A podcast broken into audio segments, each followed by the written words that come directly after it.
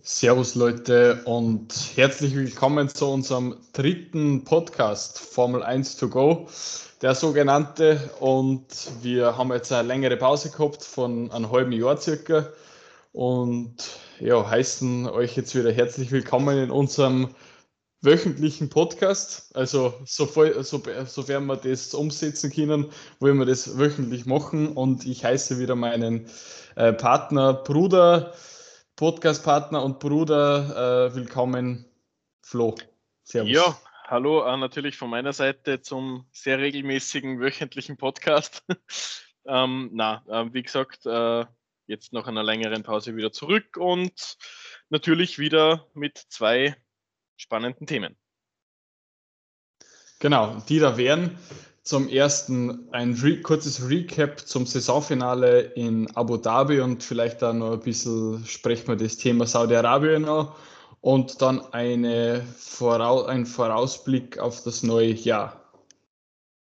Genau, ähm, zum Thema Recap, ähm, eh wieder äh, mein Bruder jetzt auch, dass wir mal deinen Namen erwähnen, weil äh, wer immer nur ich erwähnt, der Gabriel nämlich ähm, schon erwähnt hat, im Recap werden wir uns einfach die brisantesten Duelle zwischen Hamilton und Verstappen nochmal kurz ähm, in Erinnerung rufen, kurz äh, unsere Meinung dazu abgeben und 2022 einfach ja, Reglementänderungen und die interessantesten Infos. Ähm, beginnen werden wir aber mit einem ganz anderen Punkt und zwar werden wir eine ja, Fahrerzusammenfassung quasi ähm, eines jeden Fahrers am Beginn jeder Podcast-Folge machen. Und da gab, darf ich dir jetzt bitten, dass du gleich mit unserem ersten Gast sozusagen startest, und zwar mit dem Walter Bottas. Genau, wir werden jede Folge einen äh, Fahrer im Detail behandeln und zwar werden wir da eher auf die Teamduelle eingehen, aber ihr werdet es eh gleich sehen. Also, Walter Bottas.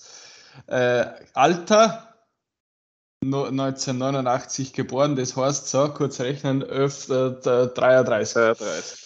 Ja, wenn er genau. schon Geburtstag gehabt hat. So, hat er schon gehabt? Nein, hat er noch nicht gehabt, dann ist er 32. 32. So, 32 Jahre, finde. Googelt kurz schnell einmal nebenbei. Und wir sind nervös, wir sind schon immer gewählt. noch ganze zwei Folgen. 32, ja gut, Puh, wir können nur rechnen. Gut. Also eingestiegen ist er im Jahre 2013 und zwar bei dem damaligen Williams F1-Team. Ähm, und dort hat er 19 Rennen bestritten. Das waren ja damals noch 19 Rennen, jetzt sind es dann schon 23 wahrscheinlich nächstes Jahr. Also da ist halt sehr viel da. 2013, die Saison, ein, äh, ein Jahr vor, der, vor dem Wechsel zum, zu den Hybridmotoren, war äh, mehr oder weniger langweilige Saison eigentlich. Aber jetzt, ihr wisst es wahrscheinlich eh alle, wer da gewonnen hat. Sebastian Vettel am Red Bull. Ähm, aber jetzt wollen wir ja an Valtteri Bottas behandeln. Und zwar ist der damals in einem sehr schwachen Williams Renault äh, mit einem Renault-Motor Williams gefahren. Also wirklich, das war mit das, schwäch das schwächste Williams-Team seit langem und hat eigentlich bis zum Rennen vor Amerika hat er null Punkte gehabt und dann im vorletzten Rennen in Amerika eben ist er Achter geworden und hat somit vier Punkte gesammelt. Und sein Teamkollege war damals der Pastor Maldonado, Legende.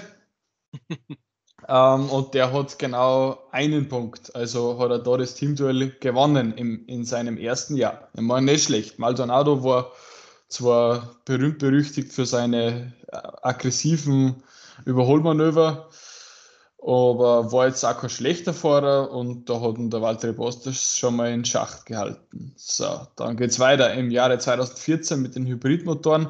Da ist dann Williams aufgeblüht und da war er dann auf P4 am Jahresende, also äh, starke Steigerung von 17 im Jahr 2013 auf P4 im Jahr 2014 mit dem Teamkollegen, mit dem langjährigen Teamkollegen Felipe Massa der Siebter geworden ist. Dann genau, also wieder gewonnen quasi das Teamduell.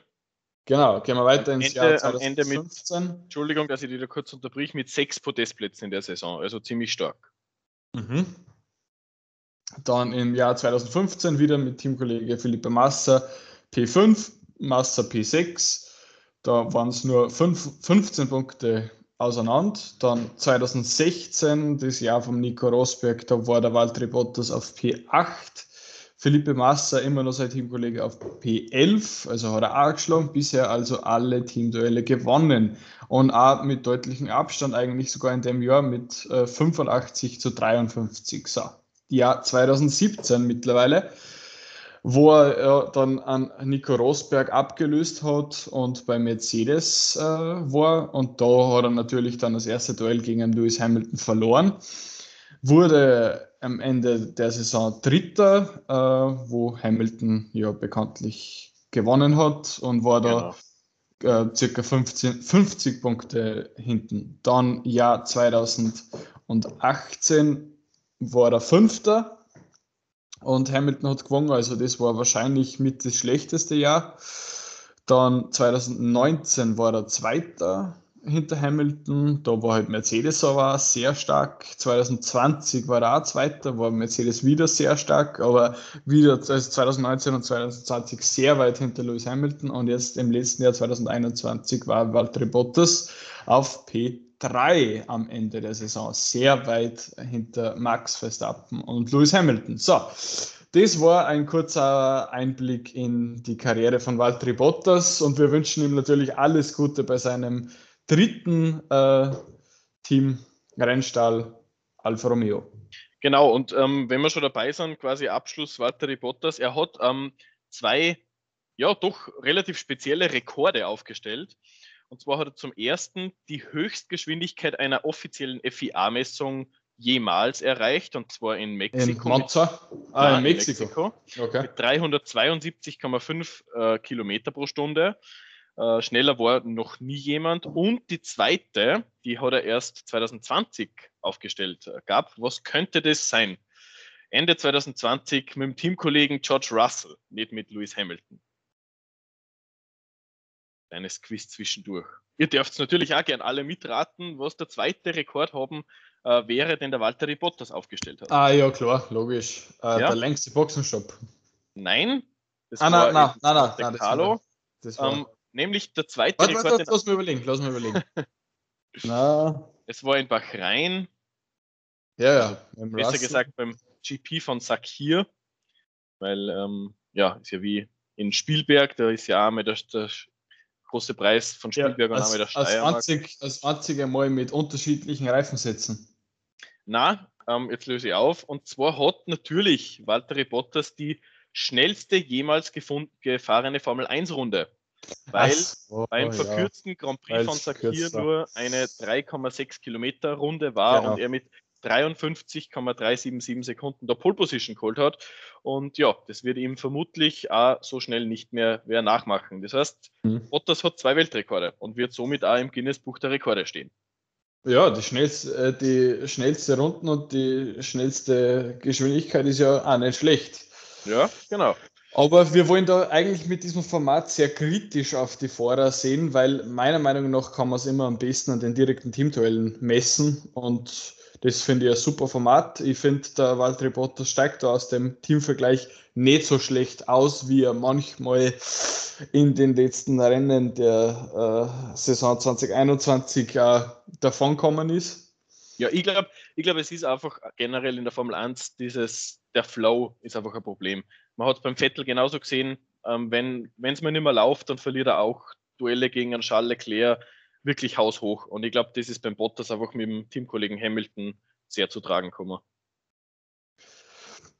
Ja, beim Vettel, das ist ja ein ganz eigenes Thema. Also da werden wir uns jetzt sehr viele Feinde machen, oder ich werde mir sehr viele Feinde machen, wenn ich jetzt sage, dass der Vettel vielleicht nicht der allerbeste deutsche Fahrer ist oder der, einer der besten der, der letzten Jahrzehnte. Das ist er sicher nicht. Aber ja. Da machst du viel Feinde, wir, ja. Wir, wir, wir, werden uns das in den nächsten Format, Formaten oder Folgen dieses Formats äh, genau im Detail ansehen. Genau, wir dürfen da jetzt eh gar nicht so weit ausholen. Ähm, ich glaube, wir müssen uns ein bisschen zügeln. Wir können ja auch einzelne Folgen zu jedem Fahrer dann machen, zum Beispiel. Aber jetzt ähm, starten wir mal mit dem Recap für 2021. Ähm, ja, und zwar, ja. Wie, wie hast du das gesehen? Das hitzige heiße Duell zwischen Verstappen und Hamilton. Ja, also glaube ich, kurz zusammengefasst kann ich sagen, so wie es eh der Großteil der Formel 1 Community gesehen hat, ähm, sowohl Max Verstappen als auch Lewis Hamilton haben es verdient. Es hat ein Max Verstappen am Ende verdient gewonnen, auch wenn nicht immer ganz sauber. Muss man aber beim Hamilton genau das Gleiche sagen. Ähm, es haben beide die Ellbogen ausgefahren. Äh, der Fahrstil von Verstappen ist einfach sehr brutal und sehr, ähm, ja, ohne Zurückstecken. Von dem her für mich ein verdienter Weltmeister, auch wenn mein Prediction Lewis Hamilton war, was ja bis fünf Runden vor Ende noch ziemlich gut ausgeschaut hat. Ähm, ja, und dann wäre das eigentlich so meine kurze Zusammenfassung. Verstappen verdienter Weltmeister. Äh, Im Ende. Ja, Latifi war das Zünglein an der Waage. Genau, genau. Latifi war das Zünglein an der Waage und ähm, ja, über die Entscheidung von Michael Masi, äh, glaube ich, sind schon viele Diskussionen geführt worden. Für mich war es einfach die richtige Entscheidung, dass er einen Restart freigibt, die falsche Entscheidung, dass er nur die Hälfte der Autos überrunden lässt. Er kann in der gleichen Runde genauso alle überrunden lassen und sich da vorher dafür entscheiden. Ähm, aber im Endeffekt war der Restart die richtige Entscheidung, weil das Auto war weggeräumt. Von dem her Verstappen verdient Weltmeister. Ja, also da, ich weiß ja noch, wo wir das miteinander gesehen haben. Also kurze Info an der Stelle. Wir schauen ja immer, mein Bruder, ich und mein Papa, also unser Papa, wir schauen uns die Rennen traditionell jeden, jedes Mal an am, am Sonntag, äh, immer woanders. Und wir fiebern da natürlich sehr, sehr mit. Und da war der, der Flo schon noch sehr, sehr emotional, fast, fast gegen Verstappen, äh, weil ja, es war natürlich glücklich. Ja. Aber es war über die ganze Saison wirklich für so einen jungen Fahrer war das eine Wahnsinnsleistung gegen, gegen einen Hamilton und es war durchaus, durchaus verdient, auch wenn das letzte, ja, die, die letzten drei, vier Runden ein bisschen glücklich waren. Aber ist okay, ist okay. Ja, und generell die letzten Rennen einfach. Also auch Saudi-Arabien, wo auf einmal die FIA anfängt, damit die Teamchefs zu verhandeln wie am, am Kuhhandel, von wegen, ja, na, ihr dürft jetzt auf Platz 3 stehen, ihr dürft jetzt auf Platz 4 stehen. Ah, Ocon haben wir nur vergessen. Also da war einfach irgendwie ein bisschen nicht Hand, nicht Fuß drinnen. Von dem her, wenn fünf Runden vor Ende Verstappen Weltmeister werden, wo wäre, wäre für mich weniger Diskussion gewesen. So ist es trotzdem verdient, auch wenn es leider ein bisschen ein Beigeschmack ist. Ähm, wo ich einfach sagen muss, in den letzten drei, vier, fünf Rennen waren so viel Kontroversen. Äh, ja, da hoffe ich einfach, dass das 2022 ein bisschen besser wird. Äh, das ich ein wenig anders. Ist, ist hier, also es waren wirklich viel Kontroversen, es waren echt strittige Themen, aber wenn man jetzt einmal davon ausgeht, dass das alles wirklich sportlich abläuft im Hintergrund bei der FIA und bei der bei der Formel 1, äh, bei den Stewards, dass das wirklich alles sportlich abläuft, dann finde ich, ist das alles perfekt perfekt geregelt worden. Ich finde das sau cool, ähm, dass die FIA da so flexibel ist mit den Teams, dass sie in dieser Situation das klar entscheiden wollen, weil es einfach spannender ist für die Fans, nicht im Nachhinein ja, ja. Äh, Strafen vergeben, sondern gleich Strafversetzungen bei der Startaufstellung. Und ich finde es cool, dass da Red Bull gefragt haben und dass sie gesagt haben, okay, wollt ihr das annehmen? Und wenn Red Bull Nein gesagt hätte, dann hätten sie gesagt, okay, dann nimmt sie es nicht an und dann kriegt sie halt noch eine Strafe. Hätte ich, hätte ich scheiße gefunden. Red Bull hat es wahrscheinlich genauso gesehen und deswegen haben sie sich richtig entschieden. Finde ich, find ich, find ich gut. Also ich finde auch eben diesen sofort den Restart mit diesen Sanktionen, die sofort folgen, finde ich mega gut, weil dann ist einfach am Ende der, der als erster über die Ziellinie kommt, hat das Rennen gewonnen. Das ist das, was die Fans sehen wollen. Nur ähm, machst du dir mit solchen Sachen halt wieder viel Türen auf. Und das ist halt das Schwierige, wo du einfach, wenn du einmal quasi ein bisschen locker entscheidest und sagst so, na okay, du verlierst jetzt zwei Plätze in der Startaufstellung. Warum sollte nicht dann jedes Rennen, wenn irgendwas ist, auch einmal ein Ferrari, ein McLaren, ein Alpine im Mittelfeld sagen, hey, ich habe gerade einen Gegner rausgeschossen oder ein bisschen berührt oder doschiert oder habe Kurven geschnitten, bitte setzt mir einfach beim Restart zwei Plätze zurück und fertig. Und das finde ich ist das, wo, wo einfach der Grad so schmal ist zwischen, okay, ich will es attraktiv für die Fans lassen, aber ich muss auch Regeln befolgen. Ja, so. Und jetzt nochmal genau zur, zum Duell zwischen Verstappen und Hamilton. In der letzten Runde in Abu Dhabi. Wir mhm. versetzen uns bitte, ihr sitzt wahrscheinlich eh gerade im Auto, also könnt ihr euch das Oder liegt im Bett vom Einschlafen bitte, oder was? Bitte, wenn ihr im Auto seid, also ich bin ja ein, ein Podcast-Autofahrhörer, also bitte, wenn ihr im Auto fahrt, das jetzt nicht nachmachen, nicht zu sehr einversetzen, nicht, dass ein Unfall baut, aber wir versetzen uns einmal in die Lage. Ja. Gell? Ich versetze mit Hamilton. Ich versetze mit Hamilton. Du bist Verstappen. Okay, ich bin Verstappen. Okay. Also. Ähm, also sehr, wir sind unparteiisch, wir bleiben genau. neutral. Das wollen wir nochmal festhalten. Also ich als, ähm, als Lewis Hamilton quasi. Ähm, genau, könnte ja, umgekehrt okay. sein. So, okay. und wir fahren, wir geben frei, wir geben das Rennen frei. Ja, Hamilton ist Hamilton, vorne. Äh, Verstappen ist nicht. Den Restart quasi. Äh, ja, natürlich weiß ich, Kurve 1, Kurve 2, Kurve 3 wird mich der Max hinter mir nicht attackieren. Ähm, ich versuche natürlich mein ERS zu sparen für die Geraden danach. Ich versuche meine Reifen auf Temperatur zu bringen. Ich fahre in die erste Linkskurven, passt gut, gut erwischt. Bin natürlich voll am Limit, fahre die zweite Linkskurven auch am Limit. Langgezogene Rechtskurven, flat out, super. So, und dann komme ich zu der neu designten, genau, zur neu designten vierten Kurve eigentlich, wie wir im Verlauf des Rennens gesehen haben, kein Problem. Ich gehe nicht davon aus, dass mich ein Max Verstappen da attackiert, weil er hat danach nur zwei lange Geraden, er hat einen frischen Reifen. Warum soll er bei der ersten Möglichkeit reinstechen? So, ich als Verstappen, denk, ich als Verstappen denke mir, gut, ich komme viel besser aus, der, aus, den, aus den langgezogenen Kurven, aus den rechts, aus der Rechtskurve und dem Linksknick, komme viel schneller raus, kann mir im, Wind, im Windschatten ansaugen der Hamilton fährt ganz rechts, holt aus und ich, ich wüsste nicht, wo ich da dann schneller raus, raus beschleunigen kann aus der Kurve, wenn der Hamilton auch schon so aushält. Deswegen stiche ich in den eine, komm durch, passt. Wir fahren gemeinsam durch die nächste Kurve durch. So, jetzt ähm, kommt der Hamilton nicht ja. von der Strecke, ganz wichtig. Hamilton kommt hier nicht von der Strecke, nicht so wie in Kurve 1, somit alles regelkonform. Hamilton überrascht, ich quasi überrascht vom Angriff, setze mich natürlich sofort in den Windschatten ähm, und will sofort den Konter fahren. Natürlich, ähm, ja, auf der Geraden komme ich näher, komme ich näher, komme ich näher. Vor mir im Red Bull Max Verstappen deckt. Hau, hau das komplette Energierückgewinnungssystem raus, also all, alle Energie wird ausgeschmissen. Genau, Hamilton, ich genauso ähm, dahinter und setze mich vor der Schikane, die ja auch in Kurve 1 beziehungsweise in Runde 1 schon zu ähm, fast am Crash geführt hat, setze mich wieder außen hin. Aber dieses Mal bin ich hinterm Verstappen. So, Verstappen muss somit die engere Linie mein, gehen. Mein Vorteil war, erstens, also ein Verstappen sein Vorteil war, dass, dass er aus jeder Kurve einfach besser rauskommt, weil er viel, viel besser Raffen hat.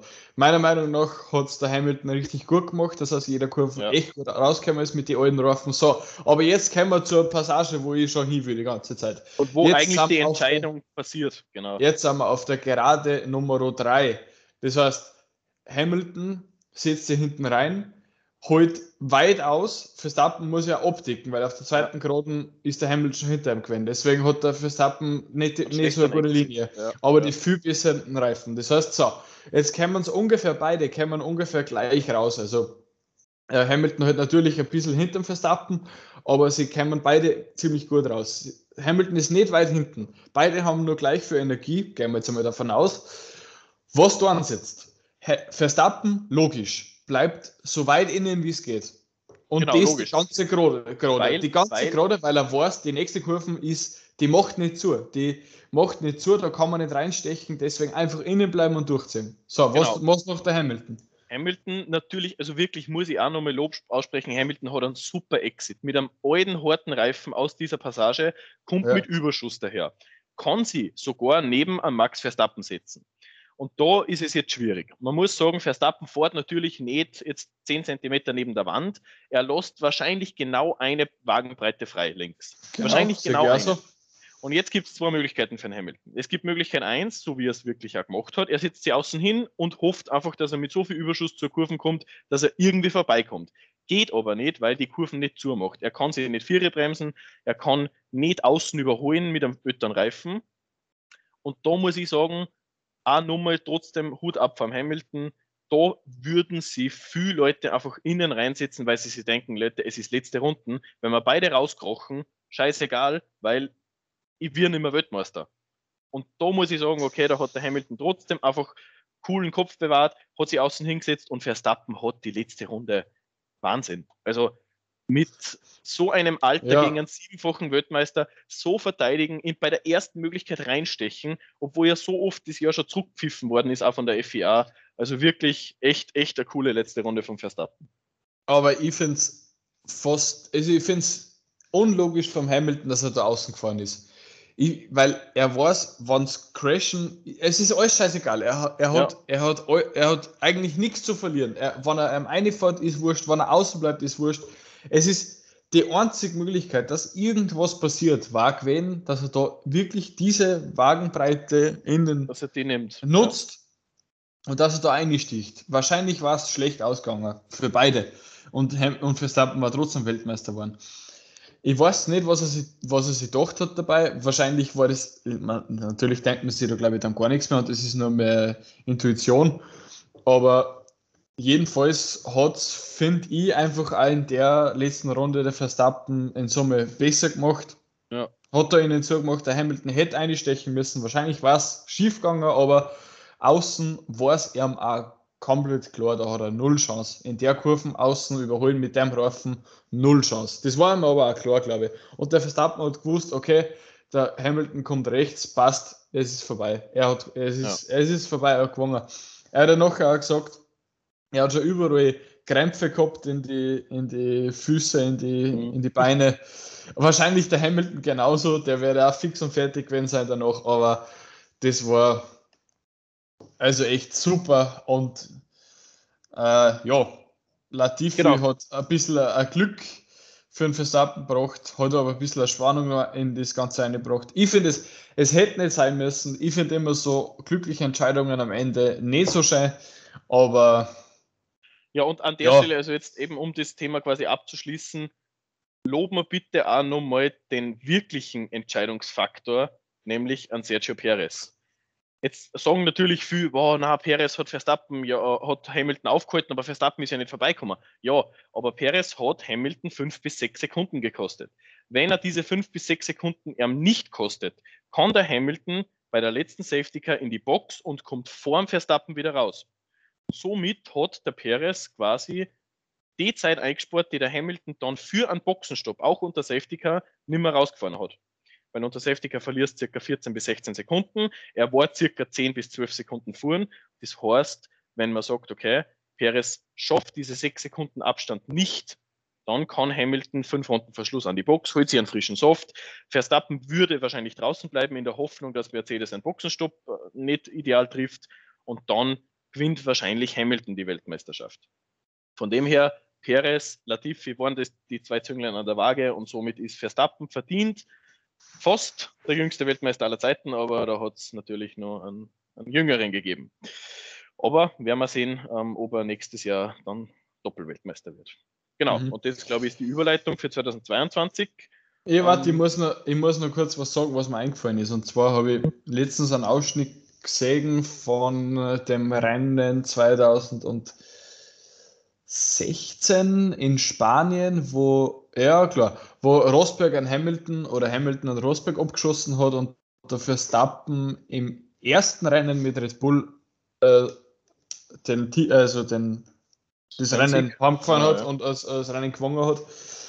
Und das war ja wirklich äh, phänomenal. Und der Niki Lauda war damals bei RTL und hat ein Interview gegeben.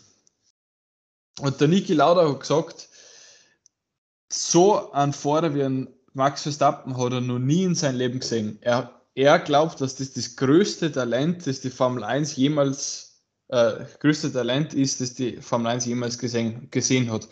Und dass er zukünftiger Weltmeister wird. Also nur mal so, wo ich mir dann gedacht habe, ja, wahrscheinlich ist, ja, ich, ich würde einfach, würd einfach sagen, dass da die Besten aller Zeiten fahren, aktuell Hamilton und Verstappen. Man kann es natürlich nicht gut vergleichen mit, mit Schumacher, Ayrton, mit dem Senna, Senna, genau, ja. Senna ja.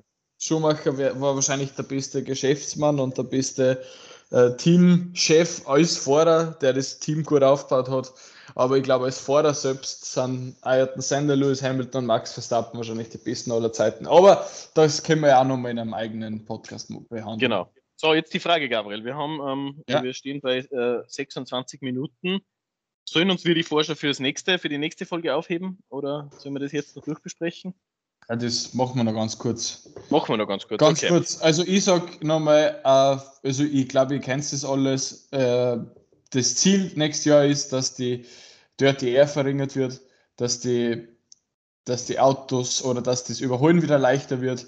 Und ich bin richtig motiviert und, ich, und auch mit dem äh, Budget Obergrenze, dass wieder fairer wird, dass die schlechten Teams besser mitkommen. Ja, sag du genau. mal, ich, ich ja. habe dann noch was für mich das Gleiche. Ähm, ich bin gespannt, wie die Autos wirklich dann auch funktionieren von der Aerodynamik. Ähm, ich habe da vom Nico Hülkenberg einen Beitrag gesehen, wo er eher skeptisch ist. Und Hülkenberg ist ja, genau, gerade ja. was das betrifft, ein ziemlicher Fuchs. Ähm, ja, auch wenn es nur ein bisschen was bringt, glaube ich, ist schon spannend. Wir haben heuer schon eine spannende Saison gehabt. Die Budgetobergrenze sehe ich ein bisschen kritisch, weil die hätte ja diese Saison eigentlich auch schon greifen sollen, weil diese Saison haben wir 140 Millionen US-Dollar gehabt. Nächstes Jahr haben wir 100, na, 145, Entschuldigung. Nächstes Jahr haben wir 140. Ich weiß jetzt nicht, wie viel Unterschied das wirklich ist. Ähm, ja, deswegen werde ich mal vorsichtig optimistisch sein, aber ich bin eben gespannt, wie sie gerade Teams wie zum Beispiel Haas, die das ganze Jahr nur für nächstes Jahr entwickelt haben, äh, nächstes Jahr schlagen werden. Meiner Meinung nach wird die kommende Saison besser als die letzten ich glaube auch, dass die Hybrid-Ära von 2014 bis 2021 somit die schlechteste war, die die Formel 1 jemals gesehen hat. Deswegen glaube ich, kann es fast nur besser werden. Und ich glaube, es wird besser. Ist die sind motiviert, irgendwie die Stimmung äh, aufs nächste Jahr kommt mir sehr ja. gut vor und ich bin wirklich hyped. Ja, und ich bin auch gespannt, wie die ganzen Teams mit den Regeländerungen ähm, umgehen werden, einfach weil viel geändert wird am Auto. Also eben genau. durch, durch und die Aufprall. Bitte, also bitte beachtet auch, die Fahrer müssen sie auf ein komplett neues Auto einstellen. Da wird es wahrscheinlich unlogische Teamduell-Ergebnisse geben. Ja, ich bin gespannt, ob sie, die, ob sie die vermeintlich besten Fahrer durchsetzen werden. Aber und wir werden, wir das ja Folge machen, äh, wo wir einfach erörtern, wie wir glauben, dass die Teamduelle 22 ausgehen werden. Genau, und wir werden ja wirklich in den nächsten Folgen immer behandeln, wieder, wie die Teamduelle bei den einzelnen Fahrern waren. Und da könnt ihr euch dann eure eigene Meinung machen, wenn ihr es stark oder, oder schwach einschätzt. Jetzt haben wir mal Bottas gemacht. In der nächsten Folge werden wir. Ähm, ja, WM-entscheidenden Nicolas Latifi behandeln. Okay, da gibt es zwar noch nicht so viel zum Sagen, das Nein, war aber Williams, aber und gleicher Teamkollege. Aber vielleicht ja. haben wir da noch einen anderen dazu noch. Aber genau. das schauen wir uns dann an. Also, wir, holen, wir hören uns dann in einer Woche wieder. Und ja, bis dahin nicht schnell fahren und ja, bis zum nächsten Mal bei bis zum nächsten 1 Mal. to go. Gut, ciao.